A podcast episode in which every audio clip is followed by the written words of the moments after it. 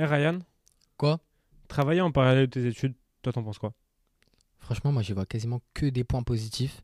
Après, c'est vrai qu'il faut faire très attention à comment tu gères ton boulot et tes études. En même temps, on avait check, et il y a à peu près 50% des personnes, des étudiants, qui ont un travail en plus. Ça montre quand même que tu as une grande proportion de personnes qui arrivent à gérer ça. Ouais, c'est sûr. Mais du coup, ouais, ça montre aussi qu'il y a plein d'avantages. Est-ce que tu peux me présenter d'abord les avantages? Ouais, bien sûr. Bah déjà, premièrement, c'est pouvoir être indépendant financièrement parlant. Ensuite, de pouvoir acquérir de l'expérience professionnelle, même si c'est dans un secteur qui n'a rien à voir avec tes études, c'est toujours ça de prix. Et surtout, pour revenir sur l'indépendance financière, ça te permet potentiellement de financer ton école, ça te permet de financer ton appart, si tu as pris un appart, de financer ton Ouais. quotidien, de pouvoir sortir. Donc à ce niveau-là, c'est du total bénéf. Ouais, surtout que tu peux choisir si tu veux faire du CDI, du CDD, de l'intérim.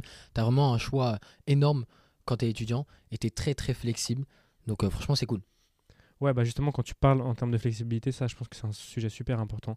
Je pense que si tu trouves un taf étudiant, faut trouver un taf où tu as des horaires qui sont adaptables, flexibles, où ce job étudiant, justement, doit s'adapter à tes horaires et pas l'inverse. Faut pas que ça prenne le dessus, faut pas que tu travailles la nuit entre deux journées de cours. Faut vraiment pas que ça puisse euh, potentiellement poser problème par rapport à, à tes cours. Ouais, et même un bon conseil qu'on pourrait donner aux étudiants, c'est quand tu commences ton année, essaye de laisser quelques mois quand même pour réaliser à quel point tes études prennent de la place dans ton temps personnel, afin que tu puisses au mieux euh, prévoir des activités euh, salariales à côté sur les temps qu'il faut. Oui, et puis c'est sûr qu'en tant qu'étudiant, tu as toujours un peu de temps libre, donc après, à toi de le placer en fonction de, de tes besoins et tes disponibilités. Yes. Et d'ailleurs, du coup, bah, il y a pas mal de petits conseils, de petits tips à savoir quand tu as envie de taffer. Euh, Est-ce que tu pourrais justement nous citer l'un de ces tips Ouais, bah typiquement, je sais pas trop si les personnes le savent, mais quand tu fais un job étudiant, ça n'a pas du tout d'influence sur ta bourse. Si tu es étudiant boursier, ça te retirera pas ta bourse d'avoir un job étudiant à côté. Donc ça, c'est quand même un point qui est super top.